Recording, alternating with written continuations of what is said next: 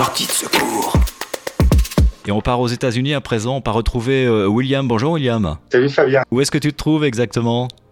Je me retrouve à New Rochelle, euh, qui est une ville euh, juste au-dessus du Bronx. Le Bronx est de- une des cinq communes de New York City. Donc je suis à peu près à une heure et quart en transport en commun de- du bas de Manhattan. Et tu fais quoi là-bas? Alors je travaille, je travaille pour American Express. Je suis aux États-Unis depuis 14 ans Mhm. maintenant. Je suis venu en expatrié, puis je suis resté. Alors comme en Europe vous êtes confiné bien évidemment, ça se passe comment euh, notamment l'organisation en termes de, de- de travail? Ben, on attaque notre sixième semaine de, de confinement, donc on travaille tous à, à distance. Euh, donc la boîte, c'est à peu près à 55 000 personnes dans le monde et à peu près la moitié aux États-Unis. Et la boîte est complètement virtuelle maintenant. Il n'y a plus personne dans les bureaux. Euh, au début, il y avait une, tentative de roulement.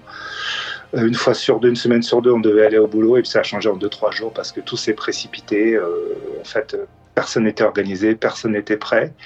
Il y avait quelques procédures qui venaient euh, de la crise de H1N1 il y a quelques années qu'ils ont essayé de, réutiliser, mais en fait, ils ont, mis à jour les procédures euh, d'urgence euh, au fur et à mesure. hein. C'était un peu, je dirais pas que c'était la panique, mais c'était euh, les événements se précipitaient très très vite. Donc là, on est tous à la maison et on communique tous par, vidéo, par téléphone. Et après un temps d'adaptation, ça se passe plutôt pas trop mal, hein, comparé à, à d'autres personnes qui ne peuvent plus aller travailler parce que bah, leur établissement est complètement fermé et il faut, il faut qu'ils aient une présence physique. On est plutôt chanceux de ce côté-là. Et comment s'est organisée euh, justement cette euh, bascule sur le travail à distance? Tu m'expliquais que en fait même aux États-Unis il y a des gens qui n'étaient pas équipés avec une ligne internet à la maison. Alors c'était la grosse, euh, la grosse découverte, c'est-à-dire toutes les grosses boîtes ont des plans, euh, ils appellent ça business continuity, ça veut dire que s'il y a une catastrophe, euh, quelle qu'elle soit, tu dois pouvoir travailler euh, de chez toi. Donc tu as un accès euh, privé sur ta ligne internet au serveur de la boîte, tu peux communiquer avec des messageries. Et ce que sinon on s'est rendu compte, c'est qu'il y a plein de gens en fait, toute une génération probablement les plus jeunes générations qui ont commencé dans le monde du travail, ils n'utilisent que leur téléphone. C'est-à-dire qu'ils n'ont pas de ligne fixe, ils n'ont pas de ligne Internet chez eux. Et quand il a fallu travailler euh, d'une façon permanente chez eux, ils ont dû commander en catastrophe des connexions Internet parce que le téléphone, l'ordinateur connecté au téléphone pour travailler euh, 7 heures par jour, 8 heures par jour, 10 heures par jour, euh, ça marchait pas du tout. quoi.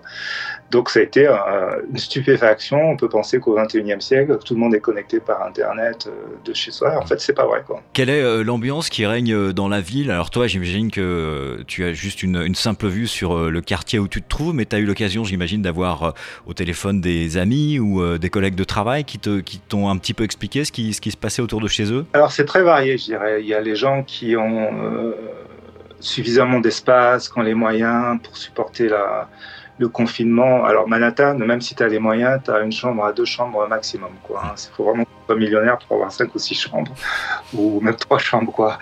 Euh, donc c'est difficile quand il, y a, des enfants, mais c'est supportable dans le sens où tu as ton salaire qui tombe, etc. Quoi. Tu, peux, manger, tu peux vivre.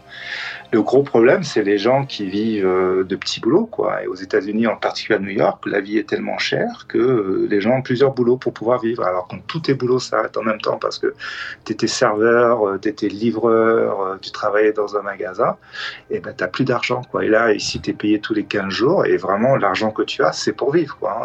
Tu ne pas, forcément, tu fais pas forcément des, économies. Il faut que tu payes ton collège, il faut que tu payes ta santé, euh, il faut que tu te déplaces, il faut que tu manges. Et jusqu'à 30-40 ans, euh, ces gens-là ne font pas d'économies. Donc quand l'argent n'arrive plus, c'est un vrai problème. En quelques semaines, il y a eu 22 millions de gens qui sont, qui sont enregistrés au chômage. Et, quand, et pas d'aide, quoi. En fait, ta dette, tu as 600 euros, euh, 600 euros, 600 dollars, 700 dollars. Le gouvernement fédéral va un peu aider jusqu'à 800 dollars. Mais euh, tu as ça pour vivre dans une des villes les plus chères du monde. Quoi. Donc ça, c'est vraiment, vraiment un problème. Alors, il y a des organisations caritatives qui nourrissent les gens. Et puis, le problème aussi, c'est que les gens qui sont malades et qui n'ont pas les moyens de, so de, se soigner attendent le dernier moment pour aller à l'hôpital. Mmh. C'est pour ça que les taux de décès sont très importants, parce qu'ils sont diabétiques, ils ont de l'hypertension, parce qu'ils n'ont pas l'argent pour se soigner. Ils arrivent à l'hôpital au dernier moment. Alors maintenant, euh, le gouvernement fédéral va payer les soins pour tout le monde, pour tous les malades. Mais les gens hésitent, quoi. Personne sait. Il y avait un témoignage qui disait que la dernière question d'une personne avant de se faire intuber, qui va payer pour ça, quoi. Mhm. Donc, ils en sont là, quoi et les, les, populations minoritaires euh, type euh, noir, euh, latino, c'est les plus touchés parce que parce que c'est des questions de moyens. Quoi. Mhm. Ce sont des gens qui, qui hésitent à aller à l'hôpital s'ils sont malades. Exactement, exactement. Et c'est des gens qui d'habitude se soignent soi-même, quoi, eux-mêmes, mhm. pas les moyens chez, chez le médecin. La visite du médecin, ça peut être entre 600 et 700 dollars. Et comment ont été perçues les, les dernières déclarations de Trump? Alors, il euh, faut vraiment être ici pour comprendre comment ça se passe. Quoi. Ici, il y a à peu près deux groupes. Il y a le groupe des supporters de Trump et il y a le groupe de ceux qui, qui pensent que c'est quelqu'un qui vient, qui, qui comprend pas, qui comprend pas la vie, la vie et qui a pas d'empathie pour les gens et euh, qui est complètement déconnecté de la réalité. Et les supporters de Trump, en fait, quoi qu'ils disent, quoi qu'ils fassent, c'est comme un gourou, quoi. Ils vont le supporter, ils vont le suivre, quoi. Et euh, donc c'est très clivant en fait. Hein. Donc ceux qui ne l'aiment pas vont, crier euh, que c'est un gars qui est dangereux, qui raconte n'importe quoi, il parle comme il pense, il se, il se, il se fie pas aux avis des scientifiques, etc. Et euh, ceux qui le supportent, ils disent non, mais il blaguait, euh, etc. oui, il parle un peu trop, mais euh, c'est un bon leader, etc. Donc c'est c'est très difficile pour les gens en fait d'avoir des informations fiables parce que d'un côté il y a le gouvernement fédéral qui est très euh, concentrés sur les élections qui arrivent, donc ils veulent que l'économie réouvre, que les messages soient positifs, etc. Mm. Et de l'autre côté, il y a toutes les agences fédérales euh, euh, qui dépendent du gouvernement d'ailleurs, c'est assez intéressant, qui disent attention, ne prenez pas n'importe quel médicament, ne vous injectez pas de, de désinfectants, etc. Quoi. C'est c'est très bizarre comme, euh, comme atmosphère et tu sais pas trop euh, à qui tu te fies si tu n'as pas de bon sens. Quoi. Mhm. Et toi, ce qui, ce qui se passe en, en, ce moment, à titre personnel, tu le vis comment? Tu te sens euh, dans quel état d'esprit? Une fois de plus, hein, moi je suis dans une maison, j'ai de la place, donc on est, on est, on est privilégié. Alors, six semaines, ça commence quand même un peu à, faire long. j'ai un de mes enfants qui est bloqué au Canada, qui fait ses études au Canada. Mhm. La frontière est fermée. Ça veut dire que lui, il finit ses études, enfin, il finit son année fin avril, c'est beaucoup plus tôt en Amérique du Nord qu'en Europe. Et euh, on ne peut pas le récupérer, quoi. On ne peut pas le récupérer. Euh, et puis, euh, tout peut très vite changer au niveau de l'immigration, quoi. C'est-à-dire qu'aujourd'hui, là, enfin, aujourd'hui, cette semaine, le président Trump a décidé que si tu étais en attente de carte verte, on n'allait pas te la donner. Mhm. Réserver le boulot pour les, pour les Américains. Donc la frontière est fermée, il peut décider que si tu as un visa et que tu es à l'extérieur du pays, même tu peux plus rentrer. Enfin, c'est très très fluide, c'est très très. Euh, ça, commence à devenir un peu inquiétant, quoi, parce que tu sais, c'est dur de faire des plans et de savoir quand est-ce que. Euh, bon, se déplacer, pas encore trop le problème, mais quand est-ce que tu peux mettre les gens que tu aimes en sécurité, leur porter assistance, euh, etc.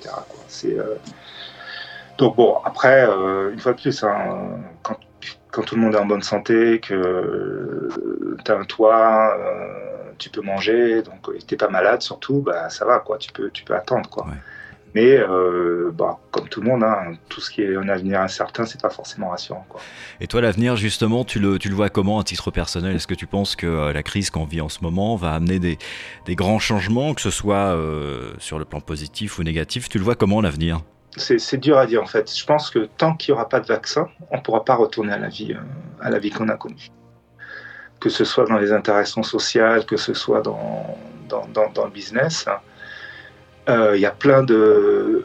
Enfin, les, projections, en tout cas pour nous, c'est euh, le deuxième, deuxième trimestre va être catastrophique. Là, en fait, il y avait janvier-février qui étaient euh, des bons mois aux États-Unis. Euh, mars, ça a commencé à plonger. Avril, ça a complètement plongé. Mais mai, juin, ça va être une, catastrophe. C'est-à-dire qu'il y a plein de business qui vont fermer, plein de gens qui vont complètement perdre euh, leur, leur, boulot. Et le moteur de l'économie va avoir du, du, mal à, du mal à repartir. Quoi. Donc, c'est dur de faire des plans. Euh, ma boîte, par exemple, a confirmé qu'il ne virerait personne en 2020, mais je suis sûr qu'en 2021, ils vont virer des gens, mmh. parce que tu tu peux pas faire tourner à la boîte si tu as des gens que, que tu peux pas faire bosser. Quoi. clair. Donc, euh, c'est très, très incertain. Et bon, les gens pensent d'abord à leur à leur santé, comment ils vont se faire soigner, comment ils vont payer pour les soins s'ils sont malades. Parce qu'en fait, même ceux qui n'ont pas, pas le coronavirus ne vont plus dans les hôpitaux. Donc si tu es cardiaque, si tu es diabétique, si tu as de l'hypertension et que tu dois te faire soigner, tu as tellement peur d'aller à l'hôpital que tu vas, pas. Hmm. Donc il va y avoir une deuxième vague de gens qui vont être euh, malades parce qu'ils n'ont pas été soignés à temps, euh, parce qu'ils ne ils vont plus voir leur médecin, ils vont plus à l'hôpital. Quoi. Donc il y aura ça aussi à gérer derrière. Et, euh, et voilà, alors c'est vraiment différent ici.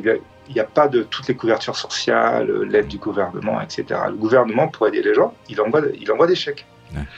Donc euh, il y a des chèques qui sont arrivés, euh, mais le chèque, euh, c'est pour payer ton crédit, c'est pour payer tout ce que tu as en suspens. Ça ne va pas t'aider à, à, manger ou t'aider à vivre. Donc oui, il y a, y, a, y a, une grosse, il y a une grosse inquiétude par rapport à ça. Quoi. Donc, pour répondre à ta question, j'ai pas, c'est vraiment semaine par semaine on essaie de faire tourner la, la boîte, de, de, de vivre euh, et, de se projeter, euh, c'est très difficile, hein. très, très mhm. difficile. Toi, personnellement, tu as la nationalité euh, française ou américaine? J'ai les deux nationalités maintenant. J'ai les deux nationalités parce que, parce que je veux être libre de faire mes choix, de où je voulais aller. Quand tu es français, c'est pas un problème de prendre la nationalité américaine parce que tu gardes ton passeport français. Et il y a d'autres nationalités, on te demande de, de rendre ton autre passeport en fait. Donc pour moi, c'est pas euh, c'est pas c'est pas une contrainte et, peu, et puis je peux je peux décider d'aller en Europe euh, si je suis très content de comment ça se passe ici euh, et vice versa quoi. Donc j'ai beaucoup de flexibilité par rapport à ça. Enfin, il faut encore qu'il y ait des avions pour y aller. Oui, c'est encore autre chose. Merci beaucoup William pour ton témoignage en tout cas. merci, je t'en prie Fabien, c'était un plaisir. Sortie de secours.